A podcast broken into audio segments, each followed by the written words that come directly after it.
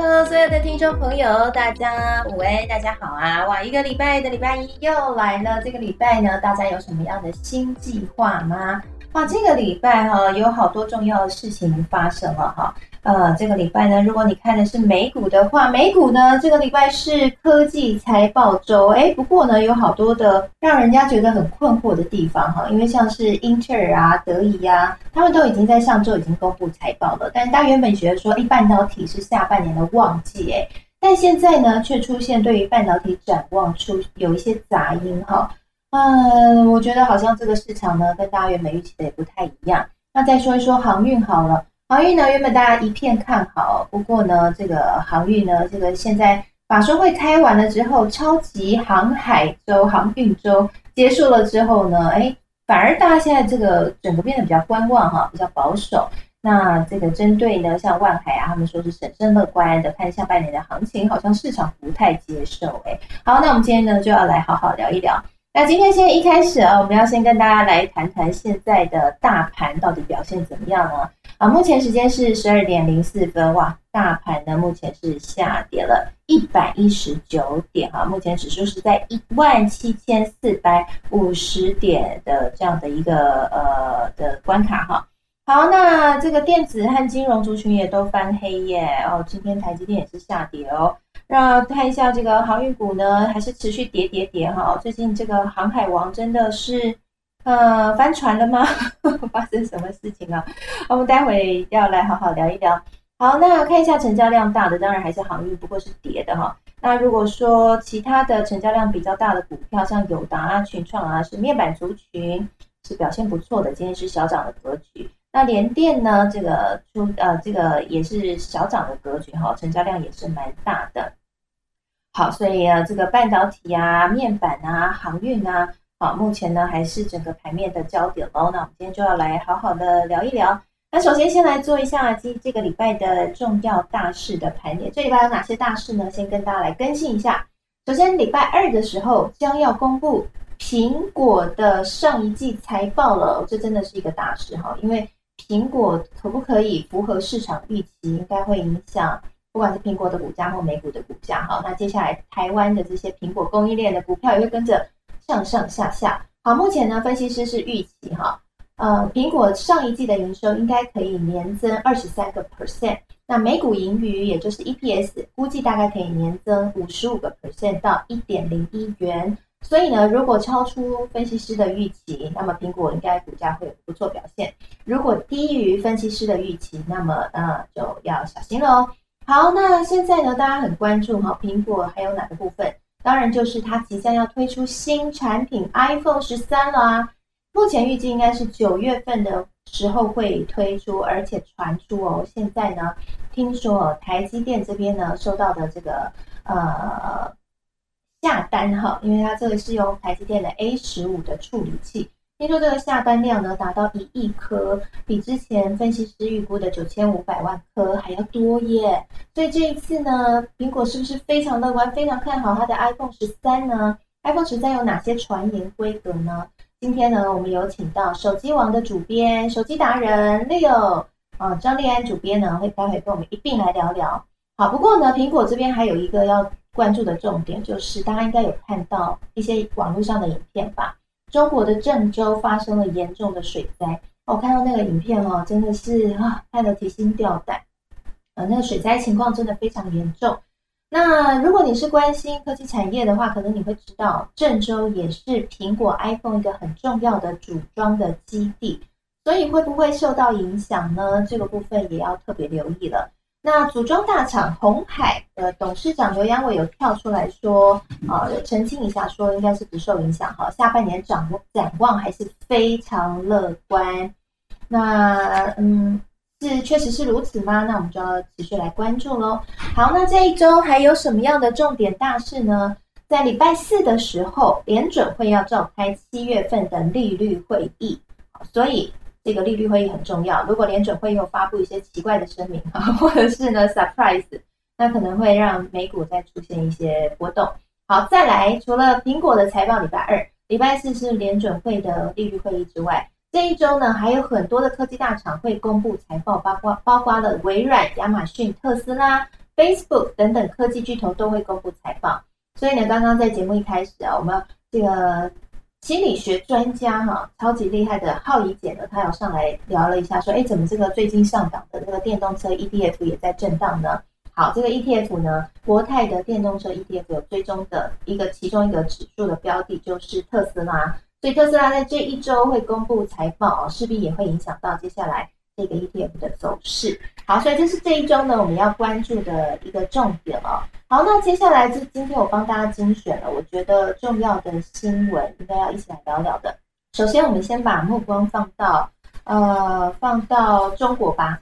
呃，中国呢最近啊这个哎中概股呢已经写了两年多来最长的连跌记录了。发生什么事情？好，我们知道之前我们在科技财经五包有跟大家聊过滴滴，对不对？滴滴打车的问题哈，那中国对它出手了。其实中国继对阿里巴巴出手之后，现在好像针对这些科技巨头哈，真的是纷纷出手。特别是到美国上市的这些科技企业啊，中国啊出手出的真的很重。那他现在呢，还传出说要对滴滴再寄出前所未见的重罚，使得滴滴的股价暴跌。好，真的跌很多哈。那呃，这个纳斯达克的中国金融指数追踪的九十八档成分股呢，总市值现在已经蒸发超过六千五百亿美元了。成分股当中呢，阿里巴巴的市值是折损了四分之一，京东也从二月高点跌了超过三十个 percent。好，那滴滴呢？滴滴它现在呢已经剩下呃，股价已经剩下公开发行每股十四块发行价格的一半了。哦，这个中国出手出的很重。那现在又传了一个新消息，是中国不只是要对阿里巴巴和滴滴出手，好这些科技巨头，他还要出手来严加管制补教业，他要求这些业者要转型为非盈利组织。哇，这真的是超乎我的想象哦！这个嗯，这个补教业要转成非盈利组织，而且如果政府说要转，你可能就得转。Anyway，这个中概的教育股现在是血流成河啊！包括像好未来、新东方、高途教育这些股价，通通都腰斩。好，所以呢，如果你要买中概中概股的话，你千万要知道，中国政府的一个举动或者它突然政策的改变，可能就会让你的股票有出现像这么样大的波动。好，好，这是中概股最近的一些动向。我们待会请呢，对于中概股非常了解的风传媒的主编奇源主编来跟我们聊一下。他对于这些现象看的后市的分析，哈，那中概股到底还能不能投？因为我们知道现在好像，呃，这个股市很多都在高档，哈。那之前有一个说法，就是说，哎，可以前进中国，可能会是，呃，相对比较低级期，但现在适合吗？哈，中概股的投资有什么样的风险？我们待会聊一下。好，再来呢，就是电动车的话题喽。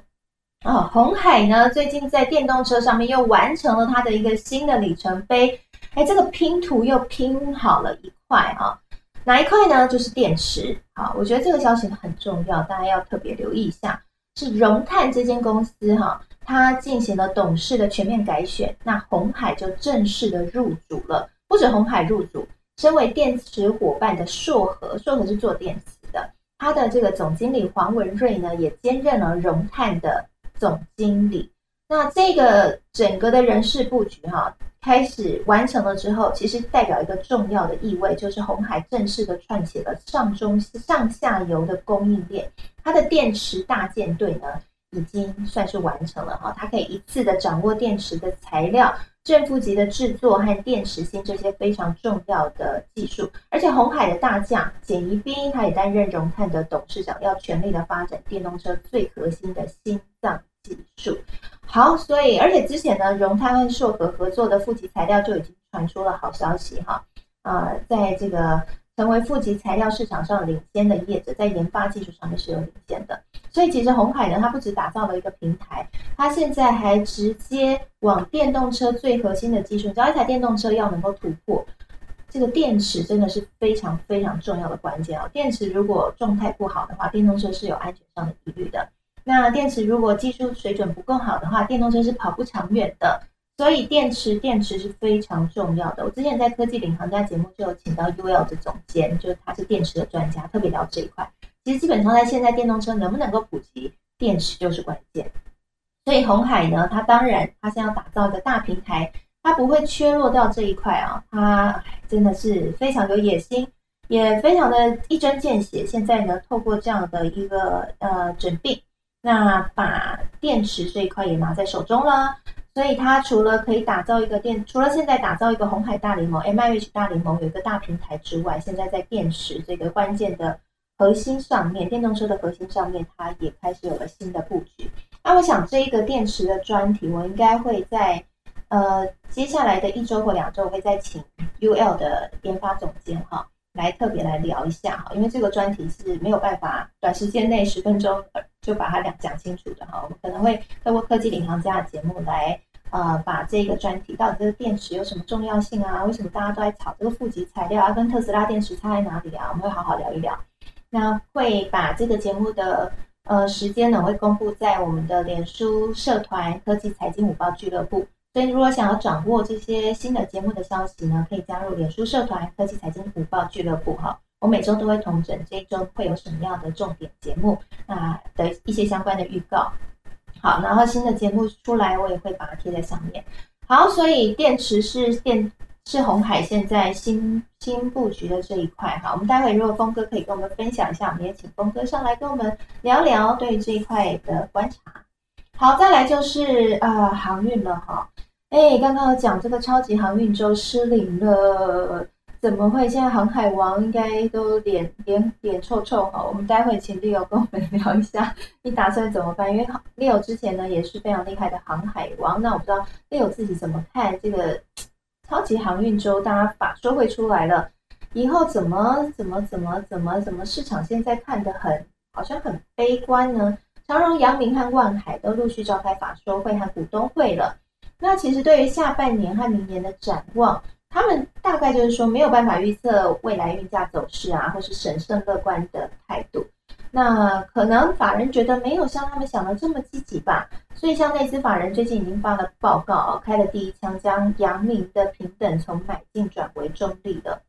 好，所以呢，很显然这个基本面可能已经没有办法推升航运股再往上涨。其实呢，我觉得啦，涨多其实就是一个最大的利空。我们在我们在这个科技财经午报的时候，有跟大家聊过很多次的哈。这个呃，有时候它基本面很好，那你说它股价怎么不涨反而跌？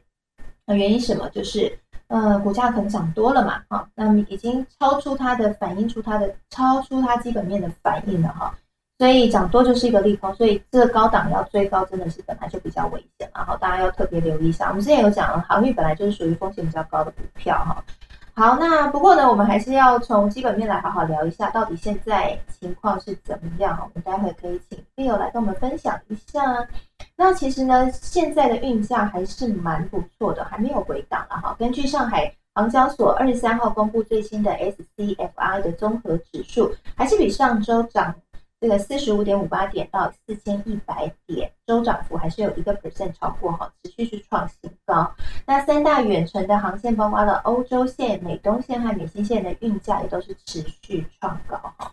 但是呢，现在呃，可能是因为这个业者没有非常非常的乐观哈，所以现在市场上加上股价本来之前就涨高了，所以市场回档也是蛮激烈的。好。那接下来最后呢，要跟大家聊的当然就是苹果哈。这一周苹果的相关供应链应该会是非常大的一个重点了，好，应该会吸引很多的目光，因为苹果马上要公布财报。那现在大家也很关注苹果的这一个新的 iPhone 十三，那到底呢表现怎么样？可能会有哪些令大家期待的地方哈？那还有呢？这个 A 十五的处理器呢，预计是在八月份的时候就会产出了。我刚刚有提到，听说它是这个总量超过一亿颗哦，比外资预估的九千五百万颗还要高。那这可能会带动台积电的业绩吗？那还有呢？像是红海、大力光、和硕、红准这些呃苹果概念股啊，将可以跟着很旺吗？接下来这一周应该是可以观察一下这些股票了。那 iPhone 十三呢？有哪一些传言的规格呢？好，听说哈，这次型号都会配这个光学雷达，而且呢，Pro 型号有高达一 TB 的容量，哎，一 TB 哎，超酷的，超级大。好，所以呃，这是真的吗？还是是假消息啊？因为其实呢，在 iPhone 出来之前，哇，这市场传言通常都会超级超级多的，所以到底现在最可靠、最比较可以相信的 iPhone 相关规格的消息是什么？我们待会请 Leo 先来跟我们聊一聊。好，Hello Leo，今天要好好跟你问一问呢。你看这一周根本就是你的周，你看又是苹果，然后又是 iPhone 十三，然后又航海王，很多大事情。对啊，事情超多的。好，我想要先问一下啦，因为这一周苹果马上就要公布财报了嘛。然后，呃，市场是蛮乐观的啦。我不知道你自己有没有长长期在追踪苹果的财报，那你大概估计会是大概怎么样的表现？然后还有 iPhone 十三，它大概的一个目前，因为消息真的很多，传言也很多，你觉得比较可靠的大概的一个规格会是什么样子？那你你看好吗？这是我蛮好奇的。最近因为大家可能对苹果我觉得比较乐观，是因为说他在台积电下单的 S 五五纳米处理器是数量是蛮多的嘛。那这个对我觉得最主要原因还是在说，因为去年就是去年到今年来说，iPhone 十二成交量还是算卖的蛮好的。那主主要也是因为说，我觉得它因为 iPhone 十二价格是相对上一代是有有降价嘛，然后再来说它有五 G 功能，所以整体的销售是算不错。那这些人可以来看到，就是说，啊，台积电它五纳米下单的处理器也是量是非常大，那基本上可能就是说预期预说还是可以持续维持这个高档的一个销量啊。那我们来讲说 iPhone 十三的一个近期的创一些规格，那其实大家应该。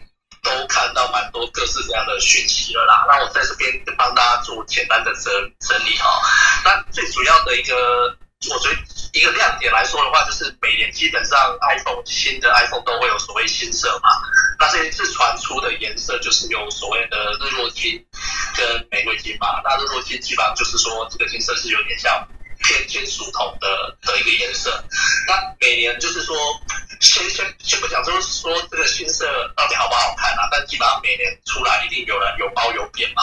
那但是每次出来好像新色都卖的相当不错，因为最主要原因还是在于说，今天你把这一款手机拿出去，其实颜色是最好的识别度嘛，最容易让大家知道说哦，你拿的就是最新的 iPhone，所以。每年来讲的话，现在 iPhone 都会有所谓这样新的颜色出来，那基本上也会带动一个一个一个蛮蛮大的一个话题，就讨论讨论出这样。那除了颜色之外，它这一次的荧幕会有所谓的 LTPO 的一个的一个版本哈。那这个荧荧幕就是说，像之前 iPhone 十二都是用 OLED 嘛，那是这一次换成这个荧幕，主要还是因为说它这个荧幕是想要有。有提高所谓的荧幕更新率，因为像近期蛮多像安卓的手机都会有主打说，就是你玩游戏的时候，它的呃荧幕更新率比较高，所以它比较荧幕上面你在你在看荧幕的时候比较不会有抖动的感觉这样。那那等于说它这一次也会有呃一百二十赫兹的荧幕更新率，那荧幕部分也加入所谓 OSR 的部分，那其实。OSR 其实，在安卓手机上面来说是，已经蛮多应用了啦。不管是三星、Sony 或很多品牌，其实都有这个功能。那这个功能，我简单跟大家讲一下，这个功能是什么？就是你可以不用是直接打开手机，你就可以在手机上面，就是呃，有有点像荧幕熄，就是荧幕关闭状态下，你可以看到。呃，它可能有讯息的通知，或者是呃一些一些时间的显示，这样等于是你不用把整个荧幕、把整个手机打开，然后才能够看到这些资讯。那它会有这样一个功能哦，所以其实这个功能其实在很多手机上面其实蛮普遍的啦。那其他像是说一呃刘海，就是现在大家看 iPhone 上面都会有突出的孔嘛，那这个刘海会稍微缩小，也不占屏变得更高。那这个也是呃，就是就是慢慢慢慢有在调整嘛。那除此之外，就是电池容量会稍微变大，但也不用去期待说它一直会变特别大啦。那不是说一 TB 哎，会有这么大吗？一 TB 超级大。嗯，一 TB 我等下再再跟大家补充一下哦，就是电池部分其实这一次有个亮点，就是会有支援二十瓦快充的部分。那因为现在其实都只有二十瓦啦，那新一代的 iPhone 它支援二十瓦快充，等于说你充电速度其实会变更快了。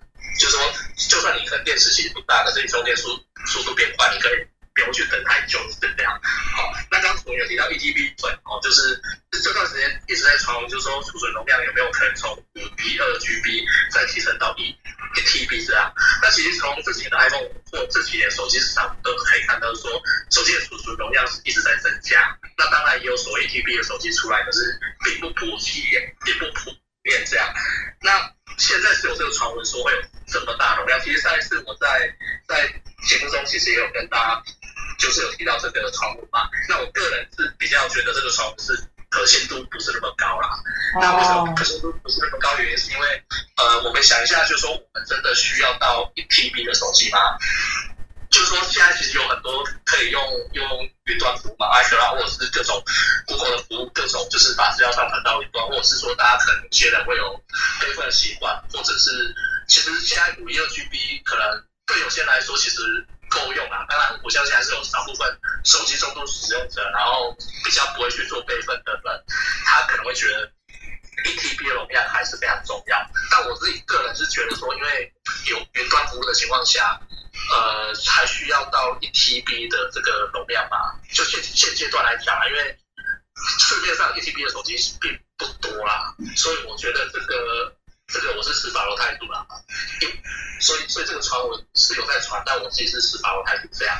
那再来就是说相机的部分啊，刚楚也有提到说光光学雷达的部分嘛，就是说像 iPhone 十二是只有 Pro 以上。跟 Pro Pro Max 才有资源，那我这这次的传闻是说全系列都会有这样的一个一个光学雷达的规格，那我自己也觉得是说，呃，应该是会有，还是会维持像 iPhone 十一样会有个区别啦，就说 Pro 以上会有更高更高阶更高规格，所以在 Pro 以上会加入这个光学雷达的一个功能，相信会加入这个功能，那。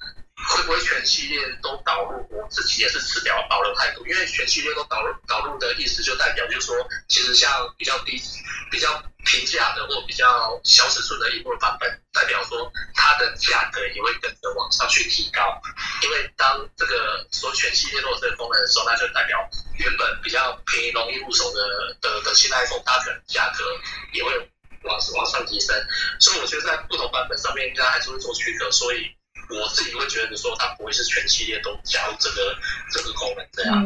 那这个是主要是针对 iPhone 十三的一个新的传闻的一个增这样。嗯，所以这样看起来的话，你自己看好这一次 iPhone 十三可以带动的销售量嘛？因为知道这个销售量就会影响到瓶盖股相关的表现嘛，所以大家就在那边猜猜猜呀。哎，我觉得 Leo 你自己看，你觉得这卖这有卖点吗？你自己看过这么多手机了，iPhone 每年你都跟了。今年的十三，你觉得有卖点吗？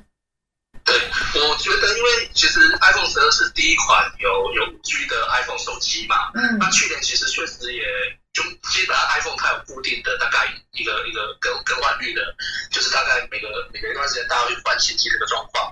那去年其实确实就有一些刚好是用五 G，就是换成五 G 的嘛。那我觉得在 iPhone 十三还是会有这样，就是刚跨入五 G 的人会会有这样的一个需求，所以。其实基本上，我觉得它的销售量不会到太差。那至于说会不会比 iPhone 十二好，我觉得有一个重点就是说它的一个价格，因为最近有一些传闻就是传说它的价格会比会有可能是史上最贵的 iPhone。那如果如果它的价格比 iPhone 十二再高的话，那我觉得它的销售量是会多少还是会有影响，因为 iPhone 十二。之所以卖得好，我自己觉得两两个原因啦。一个原因就是说，一个是它加入五 G 功能嘛，那确实有些可能电线者爱推的时候会推的比较用力一点。那再来就是说，它的价格确实也比 iPhone 十一便宜了很多，相在价格上相当有竞争竞争力。跟前几代 iPhone 来比的话，其实你会觉得哇，这在 iPhone 十二规格这么好，然后价格这么这么漂亮，那么当然。会买的就变多了。那 iPhone 十三如果价格一口气它把它调的太高的话，那我觉得可能我那我那我我自己啊，我都会觉得说，那 iPhone 十二就不错了，不不一定要用到 iPhone 十三这样。哦，了解，所以价格也会是一个关键就是了哈。嗯，好，我们现在有一个朋友举手哈，叫明哲，Hello，明哲，我邀请你上台。那如果你有要分享，待会可以跟我们分享。好，所以价格会是一个。关键就是呃，不过我看这个价格应该也是这个逼着供应链降价 手腕来的吧，所以对品牌股来说也不一定价格啊。嗯，我是觉得价格应该是不会有太大移动，那最主要就是说价价格可能会影响在就是，如果从现在的规格这些功能来看的话，其实我觉得是都还好，就也没有到。应该说对我来讲比较大的优点，可能就是说它的充充电速度变快了。哦。就相较前期来讲，会有一个比较明显的的的提升进步这样。嗯，好，所以这样看起来的话，嗯，除非它价格真的是算是有甜甜的价，不然的话，它的规格的改变幅度可能没有想象中那么大。哦，好，所以这个是呃，我们接下来观察苹果的一个重点喽。好，那我想要问一下奇源，奇源，你对于那个瓶盖股接下来下半年的表现有没有一些研究观察？Hello，大家好。嗯，如果说瓶盖的话，我觉得还是有一些差别，就是它到底是瓶盖的什么部分？就是其实苹果的单，我之前也分享过，不好做。它做的是是什么元件呢？如果说举举例来说，我说那个下游的组装，也就是红海，它被取代的。风险当然也有，但相对我觉得是低一点的，因为以技术演进来说，你实在没有办法啊，或者说要求，或者说预料你的这个大客户会有一些什么样的作为哦。因为现在我看好三尼堂现在在在台下，他们那个镜头看，嗯，之前就就大篇幅的报道过，我记得是金相店吧，还是哪一家？嗯，厂商就是苹果，苹果说要做，然后他也。他也大大大张旗鼓的增财，然后扩产，但是我一直说他没有通过认证。那如果是这样的话，就是大悲剧了，因为接下来股价就要大跌了。所以，呃，我觉得也可以回头思考一下，就是没有做瓶盖真的比较亏吗？真的比较不好吗？Maybe，但做了瓶盖，好像这个这个说不出来的苦，宝宝说宝宝心里苦，宝宝不说的机会也是蛮大的，所以。嗯，这是一个其实是无形的风险。当然，大家都想要做到一个非常厉害的客户的订单，这是人之常情。嗯，但客户要跑掉的时候，天要下雨，所以这件事情也是很难控制的，对不对？所以我觉得，如果真要说瓶盖，我我觉得除了红海，大概就是 Apple 自己可以买了吧。嗯。台积电啊，台积电也算是瓶盖嘛，对不对？大力光啊，大力光之前好像一直都很低迷了一阵子啊。你自己会买瓶盖吗？像这些龙头股啊，镜头大力光啊，啊，晶片台积电啊，组装红海呀等等。我觉得大力是一个很特别的例子哦，因为我想它的技术实力应该大家是没有什么好怀疑的。然后它对它相对于它的对手，可能呃领先的距离。也也相当的遥远。像我去去舜宇光学股东会的时候，他们就说：“这大力啊，你们大力，因为他是大陆的嘛，他就说你们大力不是不是第一而已，他不是 number one，他是 only one 哦。那那一句话就表现出来他的他的技术实力到哪里。但是你可以看到，其实从大力光两呃六千六千块到现在，其实它的方向跟大盘方向是完全相反的。对，那。那那反过来说，我们要思考一下，就当然我们必须要时时刻刻维持技术上的领先，然后组织上的效率。但技术上超级领先，那为什么股价会这样？是不是有一些呃，比如说方向上的的跟市场不同，或者说嗯，市场对于它某些事情是有顾虑的？举例来说，我记得他在二零一九年的时候退出了正式退出了车用的市场，因为有一个很根本的差异就是。车用的是玻璃为主的镜头啊，因为因为车用环境物理条件关系，它必须主要是玻璃镜头或者是玻璃加塑胶。但是大力光最近这三十年的的强项一直都是塑胶镜片，所以所以它不能够掌握这种多量少样的车用镜头，加上是玻璃材质，这也可以理解。但是我们都知道，从二零一九年到现在，很明显特斯拉的题材让全世界都关注电动车的发展。那可是大力光又在可见的未来内，其实对于电动车的，比如说话语权或者说发展是没有那么多，呃，让大家有想象空间的话，可能这就是为什么大力光是这么厉害的一家公司，但其实它的方向反而是跟大盘反着走的，这是一个我觉得蛮重要的因素，也就是它没有它没有太多的想象力，它很棒，大家都知道，然后它的强强大的地方大家都知道，但是。有一些有一些其他公司具有的这种 sexy 元素，反而他在这两说不出来的，可能是会让大家对他就暂时呃，也许不是那么优先的顺序，这是一个可能的因素。我认为。嗯，我觉得你说的很好哦，确实，大家在评估一间公司股票的时候，除了它基本面上面它可以赚多少钱之外，其实股价很需要这一种呃想象的元素哈。有人说会叫做本梦比啦，那简单来说，就特别是科技股的话，特别会去看到它跟有没有去搭上趋势的浪潮。那也这也这也使得整个投资市场出现一个很奇怪的现象哈。有些有些公司哦，大家也要注意一下，就是有些公司。它只是擦边球，或者它根本其实没有能力做出那样的一个技术，但是它就是要搭一个呃趋势浪潮，然后就说就为自己沾个光啊，然后就说啊，我现在也是电动车概念股啊，我也是什么什么股，什么红它就沾什么。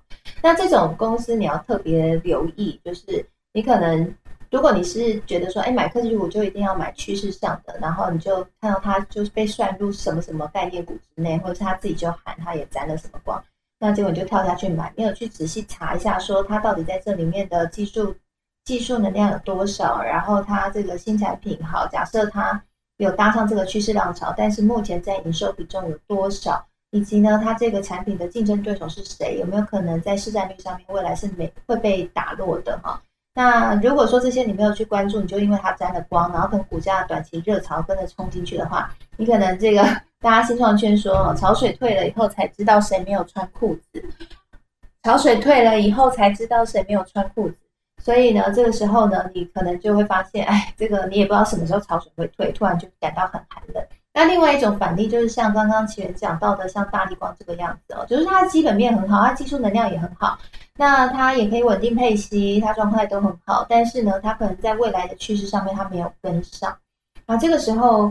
呃，我说的不是全部的趋势，可能是一些比较热门的一些趋势话题，像刚刚奇源分享的电动车的话题，那就会使得法人在评估它的时候就没有办法会给他这么多的一个想象空间，给他那么多的那么高的本益比，所以这也会成为它股价的压力。那所以在面对这样的公司的时候，你知道，如果你是在投科技股的话，这个在股价的成长上面，可能就就你就只能等，耐心等它哈，有没有？有没有一些新的策略啊、突破等等的？那我想好奇问一下，这个 Leo，Leo 你自己平常都会 follow，你是手机王的主编嘛？所以像这样的呃，苹果的每一年出的 iPhone，你都会做很多的研究。那你自己会买相关的这种瓶盖股的股票吗？其实我自己不买瓶盖股啊？为什么？怎么今天最大消息？手机达人不买瓶盖股，因为因为其实瓶盖股其实像刚前讲，就是说整个瓶盖你要去看是哪部分，因为呃有些有些其实真的是已经到太细的，但是呃也也也被称为瓶盖股啦。那那我自己坦坦白说，我自己电子手机相关我自己不太买，对我都还是以以传产为主，然后或者是一些比较热门的。的股票为主，这样。嗯，那电动车相关的概念股你有买吗？没有哎，就反正比较有一些这种科技类，我都比较尽量是不碰啊。然后你原本你是科技达人，你居然没有碰科技类的股票？虽虽然是因为你像包括像联发科啦之类的，因为虽然我自己都有在跑这一类的的的采访，但是我自己基本上是不碰的。那我当当然我还是会去看，会去研究，那只是说我自己买就。单纯只是研究这样，但但就没有真的去去买这一类的股票。嗯，哎，那我蛮好奇的，因为我跟你相反，我自己也是在，我一直都跑科技线嘛，然后我也是采访一些科技厂，但是我我是都几乎都买科技股，哎，而且我就是买科技股比较容易赚钱，然后 我有试过买别的，就比较不容易赚钱。所以，我们来交流一下，为什么你在我们两个同样都是在科技圈里面跑来跑去，为什么你会选择不买科技股？明明你可以获得最多的消息，我不知道，我觉得这是反一个反骨的状状态吧。啊，就坦白说我像我之前买比较多，就像都是比较稳定型的啦，例如说水泥啊，或者是那个房地产相关的这一类股票，因为呃，它有一些其实它的那个殖利率都算蛮高的，然后也比较稳定，因为可能电子的它当然要看什么股票啦，它有些股票它波动是比较高的，然后你。你可能就真的是要 follow 的更积极一点，这样。对。那我我要选都是像以之前来说啊，都相对比较稳定的啊。那航运是比较意外的，因为最近真的波动太大了。嗯。对，那那我觉得有点啊，就是会受影响这样。嗯。对。对，我觉得。嗯，我觉得丽友刚刚讲到一个很大的关键哈，确实，如果说你是想要求稳定的话，然后你不想要天天盯盘，不想要每天发了这么多这么多的消息的话，其实传产类股会是比较简单一点。但传产的话，景气循环股可能要先稍稍避开啊，除非你要先事前做很大的一个研究，因为你要懂得抓到景气的低点，那进场。或者，那你可能比较，然后你要耐心等待，比较容易可以布局成功。那这是我的想法啦，我或许奇源有不一样的想法。但无论如何，如果你是要投资科技股的话，确实消消息要发落的比较快，然后还有就是科技股的震荡也比较大。但是如果说你真的选对的话，它的成长爆发性也是会比较高啦。所以，呃，就是不同投资策略适合不一样的人哈，所以就看大家怎么样去做选择。那刚刚有讲到航海王哈，航海航运股最近真的是啊，让大家跌破眼镜哈。我们前阵子才在那边哇，我记得我还在那个科技财经五报俱乐部，我们脸书社团里面办投票，谁是航海王，谁是钢铁人啊？来让我们羡慕一下，好开心哦。那结果呢，突然航运现在哎，这个法说会开完，居然航运就出现了这个。呃，我们说白浪滔滔嘛，白浪滔滔，大家好怕。我想问一下，我想问一下丽友，丽友你自己怎么去解读这个航运股这些法说会的消息？你觉得真的是有有让你很 surprise 吗？我觉得我觉得基本上就是呃，也现在讲这个可能太早，就是说风水轮流转，嗯，就是。就是我觉得所有的股票都是这样啊，就是都它都有机会上涨，但上涨涨多了，它就都有可能会变成一个利空嘛。嗯。那以航运来说的话，我觉得，因为现在其大家比较关心，就是手上还有航航运股的人，他是比较关心说这一波他到底走完了没有？因为有些人可能他还认为说他。呃，还有另一波的高点嘛？那有些人会认为说他的其实已经到差不多了。那现在其实大家如果有在网上面看各种讨论啊，或者是个就是很多新闻，其实呃，就是多空争争论是蛮激烈的啦。啊，那我自己看行行业就是说，因为确实像刚刚从跟纪元有提到，就是说所有的股票其实它要在再继续往上涨。再涨上去，它要去突破的时候，它必须要面临到一个比较大的问题，就是说，它有没有更多的所谓的一个想象元素，或者是它的让大家会会觉得它接下来有其他的想象力，或可以有更多的想象空间。这个是所有的股票，其实它涨多的时候，它必须就是投资人必须去会会面到面到这个问题，因为有时候涨涨多就是会变利空嘛。但是以现在行业来讲的话，其实大家都知道，第三季它的一个营收会非常好。那但是到了第四季，它会稍微比第三季再往下一些。那可是明年呢？明年的的一个一个状况，其实大家就说不准了。那甚至说像上礼拜的一个，不管是法说会或股东会，其实我们都都可以看到，他他的就是这三货柜三雄三家公司，它的一个论点其实都差不多，就基本上都是第三季不错，但第四季就就可能开始就往下嘛，就就稍微可能没有那么好。当然，长龙他是想说可能。第四季也许也不会到太差这样的一个状况，那也就是说，这种情绪循环都有一个状况，就是今年不错，那明年、那后年呢？那尤其是现在股票涨那么多了，它已经都呃呃已经涨了好几倍的情况下，那那接下来它怎么走，就就变成一个好，原本大家在讲叫神鬼奇航嘛，那我现在都跟朋友讲说，这个会不会现在是神鬼迷航？要往哪里走了？甚至可能我跟几个朋友，就是有在研究的朋友就在聊，其实大家其实都觉得接下来还是有一波行情，可是这个行情就是看起来应该要整理的好一段时间。那至于说它要整理多久，其实看起来已经可能不是到这么乐观了。因为其实包括像今天，其实礼拜五在涨的时候，大家会觉得哎，好像又有点机会。可是你看礼拜一。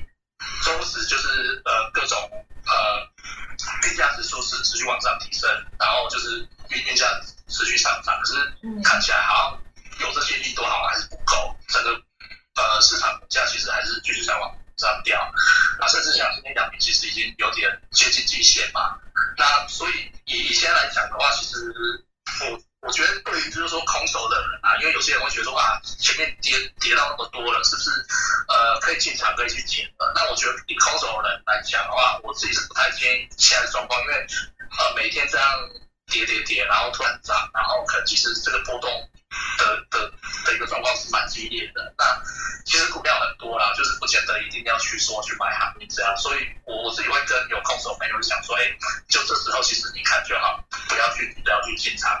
那至于说本身持有的人，像我自己其实都还是有持有。那我部分做波段的，我就先先做了解。那至于说原本可能像去年买的，那这些其实我觉得成本算低，还可以再再看看，因为基本上跌到这么多了，那就就在看它它的一个状况。因为我我本来预设我是说，例如说，哎，我我是想要至少放到配完息啊。那当然说，其实配息也没有配到多少啦。可是对我来讲，哎，我觉得。就是最最近最近波动蛮大，有些人就会说，哎，那就是赶快获利了结。那我自己是觉得说，因为反正去年进去的成本不算太高啦，所以就就跟我当时候预设就放到配完期再说，除非这段时间它有比较大的波动这样。对，所以呃，对手上还持有的，我觉得就是你可能。你要看你手上这这笔资金它可以放多久。如果这笔钱你必须短期会有什么运用或怎样的话，其实就不建议放到这么久，可能要要去做一个调节这样。嗯，那这个是大概我现在一个操作上的一个一个分享。嗯，谢谢 Leo 不藏私的分享哈。我觉得刚刚 Leo 讲到了一个很大的重点，我不知道大家有没有 catch 到。就是呢，哎，Leo 他其实当初持有航运是买在买在很早很早之前，所以他现在的持有成本其实是低的。所以呢，这告诉我们一件事情啊，如果这只股票如果它已经涨起来了，千万如果你是散户，尽量不要追高，因为你怎么玩是玩不过法人，也玩不过外资的啊。去追高那个风险就是很高，你可能呢乘风破浪一下，觉得哎有赚到钱开心，可是问题是。你它当突然这个浪停了，什么时候会停不知道。那你的持有成本很高，你就少掉了那个调节的手段。你看，像像这个 Leo，他的持有成本比较低，他可能在航运还乏人问津的时候，他就嗅到一些讯息，他就先购买了航运股。那也因此呢，在这样的一个回档的底下呢，它的操作弹性就很高，它可以部分获利了结，部分它就可以这个继续摆着，或者是怎么样哈，它有很多的调节。但如果你是追高的话，它甚至你还融资的话，那么你现在就铁定被断头了。那那个风险真的是很高，会被家人赶出门的哈，千万哈。所以新手新手跟大家说，我们不要贪心，我们要赚的是时间复利的钱，买一间稳健的公司，然后一间你看得懂的公司，我们用时间去跟他耗。那个时间复利的钱，有时候比我们短期杀进杀出，每天赚个几万块，长期比下来，时间复利钱可能是更多的。所以新手的话，切记大家不要融资哈。没有人是真的看的一定准。你觉得你很准，可能你一切判断都很正确，但是但是有时候这个盘面外资啊，他们怎么想，有时候不知道哈。啊，有时候他们是资金资金这样在玩，你也不知道。所以呃，真的是也特别跟大家分享了。那刚刚刚刚这个 Leo 也特别示范了，其实景气循环股它本身难度就是比较高的。所以呢，就是在玩景气循环股的时候，在我自己的做法啦，我会是在它很冷门的时候买着，然后就慢慢等。像我之前分享一个啊，我之前有做台化，很久呃，在疫情之前做台化，那时候台化好低哦，大概六十几块，我觉得它很冷。然后我看了一下财报都还蛮稳健，然后配息也蛮稳健。但我知道它那时候很衰，所以呢，可能短期内配息会很不很很很差。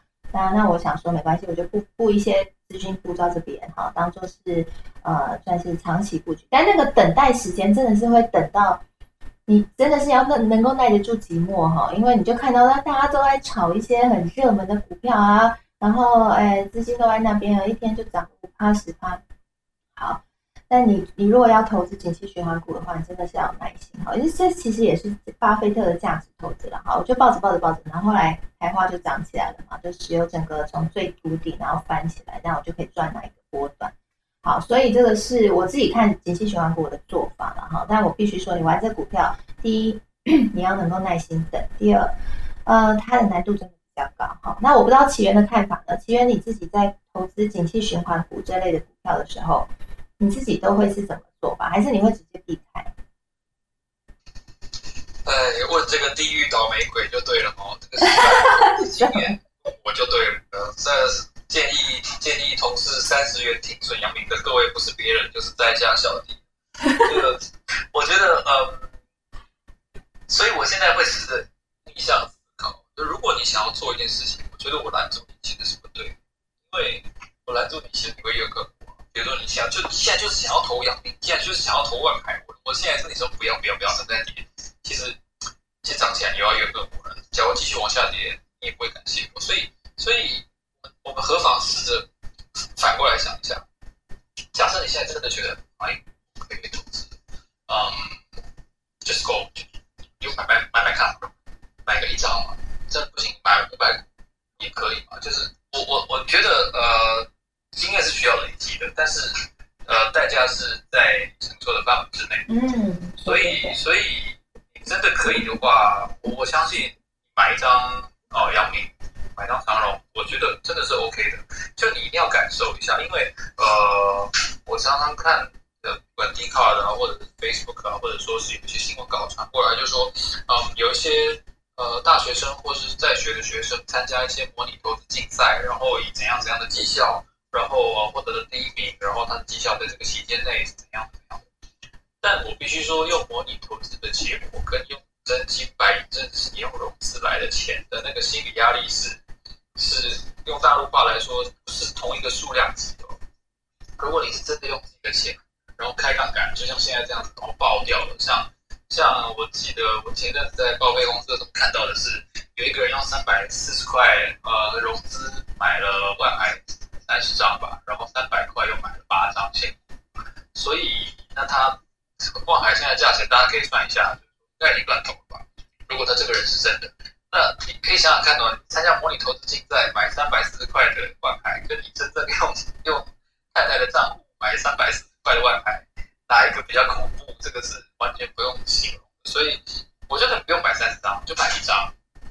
我现在地狱倒玫瑰，我建议大家不要买，那想买就买，买买看。我我我真的觉得买买看是一个非常重要，就是你要你要身在场中，你要感觉一下那个那个狂欢，然后那个恐惧。像现在像今天，大家有恐惧吗？啊，可能也没有，就有可能就非常。啊，安然自若这样，但是我相信现在在船上的很多人可能就不是这样想了。我像像那个那个那个很多那个股友社下面那个讨论版都写说一张股卖悲从中来哦，那这个这个情况可能这个理由的心情是完全不一样。所以我觉得感受一下这个心情，然后呢，嗯，徐浩宇老师也在下面，你就可以可以觉察一下，觉察一下你自己现在心理的状态到底是恐惧到了什么程度。因为我之前也在节目分享，就是说你睡不着的话，大概就不是一个好东西。但是睡不着也有区别，就是是整个晚上睡不着，还是说哦翻一点下就睡着，当然。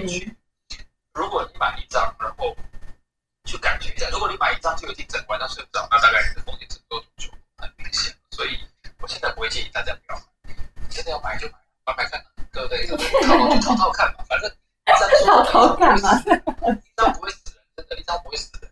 所以你就试试看嘛，就试试看它会跌到哪里，对不对？就就山，人家说山顶上玩，有谁能以这个这个这个底部进场会赢？那现在看起来不是山顶，是底部。那我们来就来感觉一下自己的缺股功力到什么地方。我们既然要主动选股，我们要择时，我要 pick up the time。那我要如果我们要 time time the market，那我们就来试试看。啊，现在现在一百四、一百六，试试看。你觉得你看的价位准不准？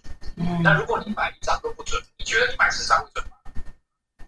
这是一个很有趣的问题，大家可以思考一下。嗯，好，我觉得启源讲的非常好，我整个已经笑歪了。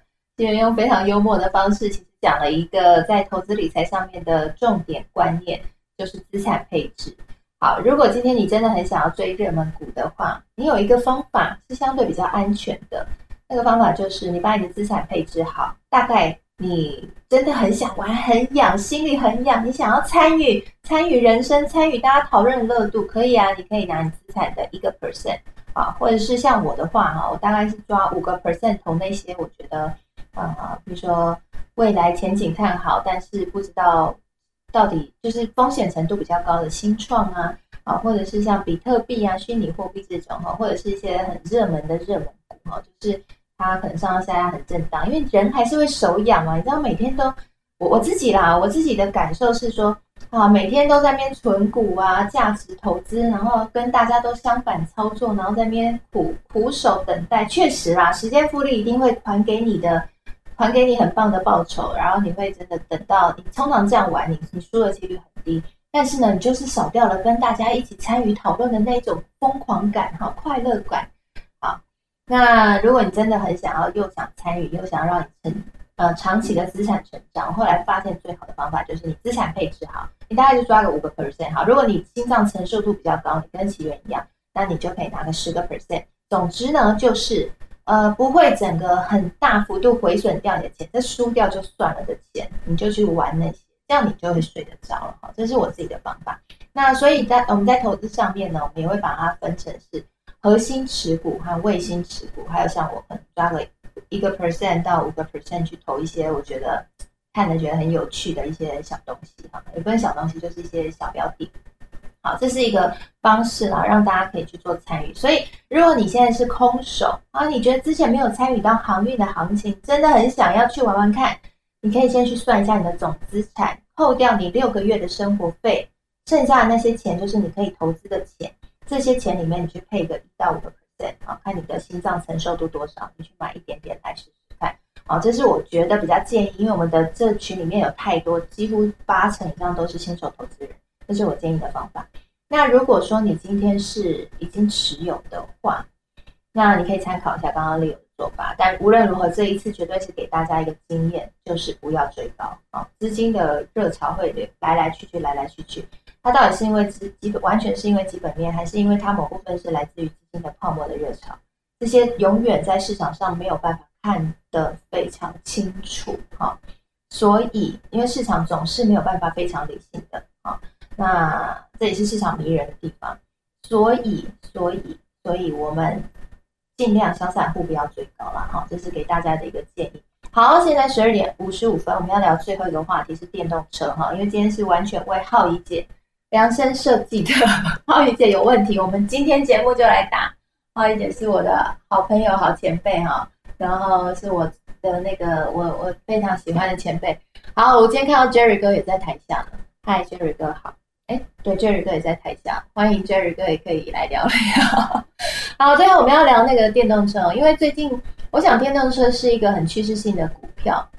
呃，那我们有之前有讲过，说你可以投一篮子的股讲好，主题式的一篮子的 ETF，或许是你想要搭上这个热潮比较安全的方法。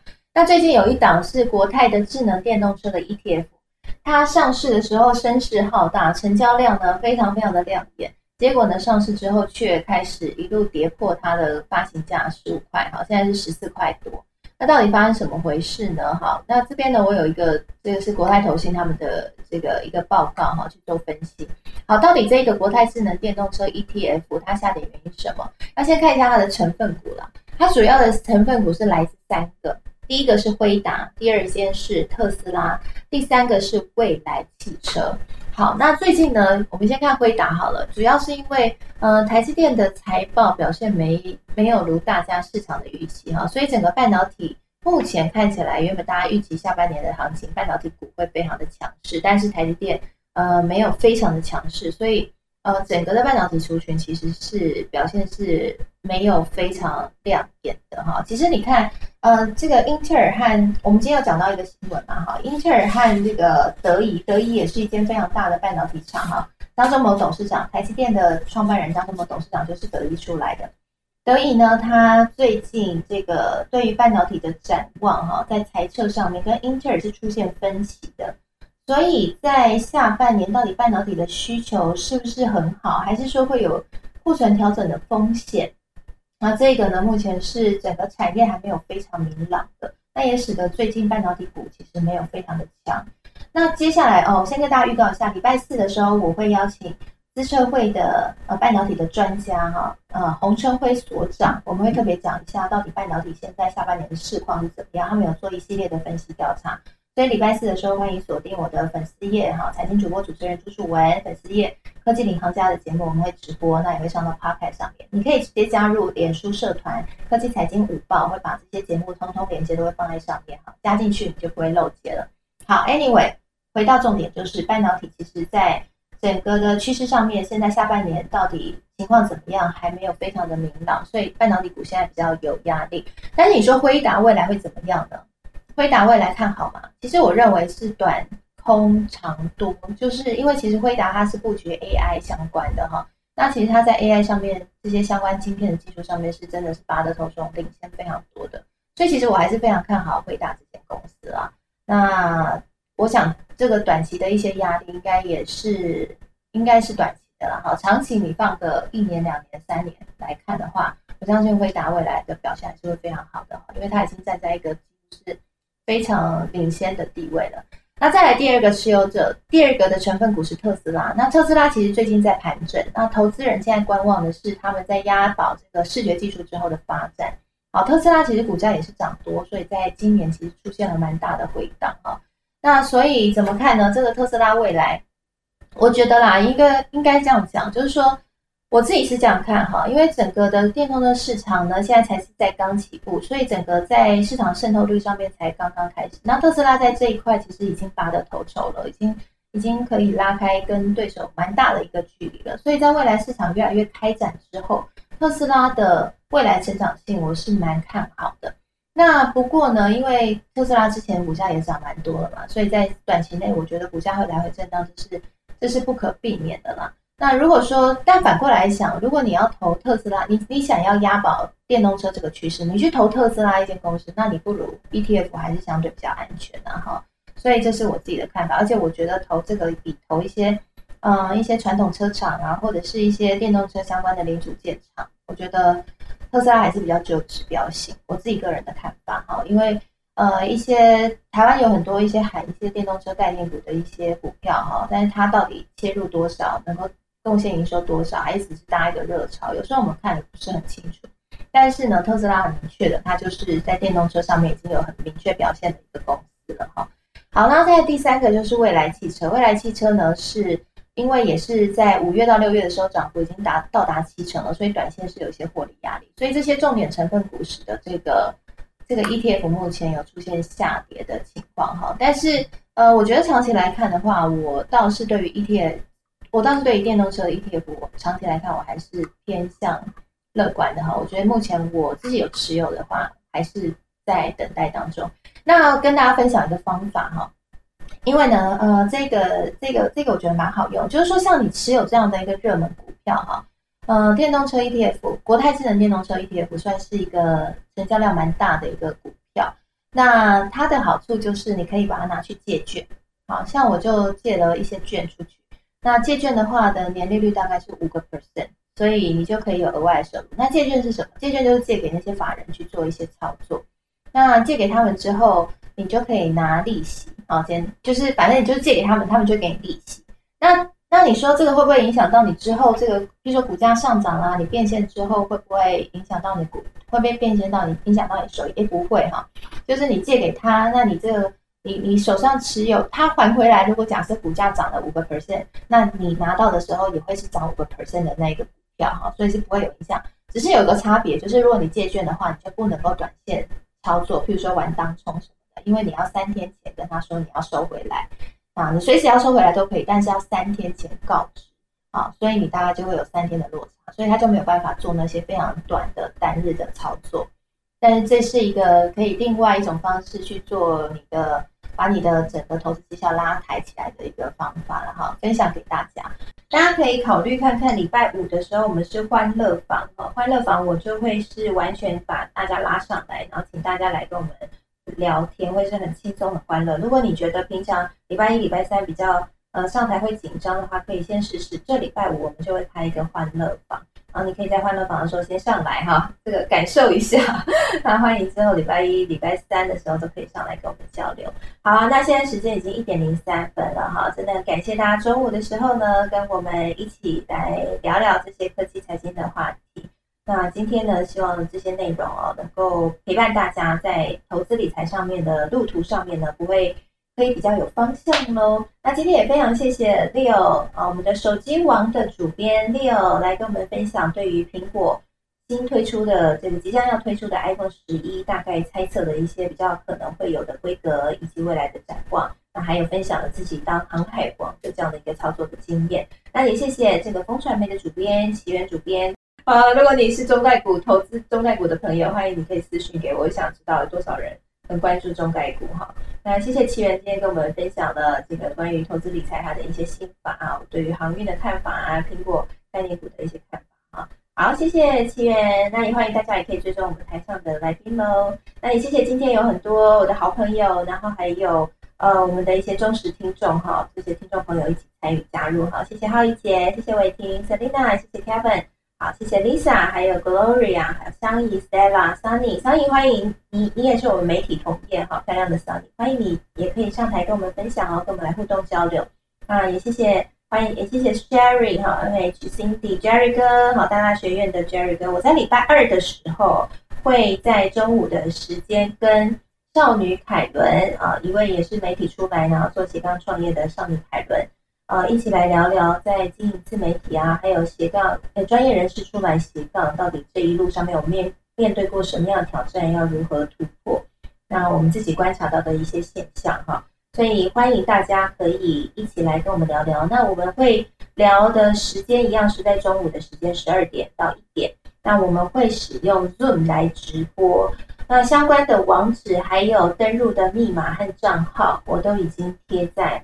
呃，脸书社团可以搜寻“科技财经五报俱乐部”，里面有哈，大家可以在社团里面去看，那就点进来可以跟我们聊天。那或者是呢，你也可以上我的粉丝团“财经主播主持人朱楚文”，好，我也有把相关的讯息哈都扣在上面的，所以欢迎大家可以来跟我们聊聊哦。好，所以礼拜一到礼这个礼拜礼拜一到礼拜五每天中午都有节目哈，相关的节目内容我都已经铺在科技财经五报俱乐部了，所以欢迎大家在脸书社团里面直接发了内容。我们这礼拜还特别为大家加码了，就一个就是呃刚刚说的跟少女凯伦要聊这个职场斜杠创业，因为有很我有收到这听众朋友在问卷里面问说很想知道我的主播历程，然后还有出来斜杠创业种种，好不好？就明天中午一次聊一聊哈，有兴趣的朋友明天中午记得听。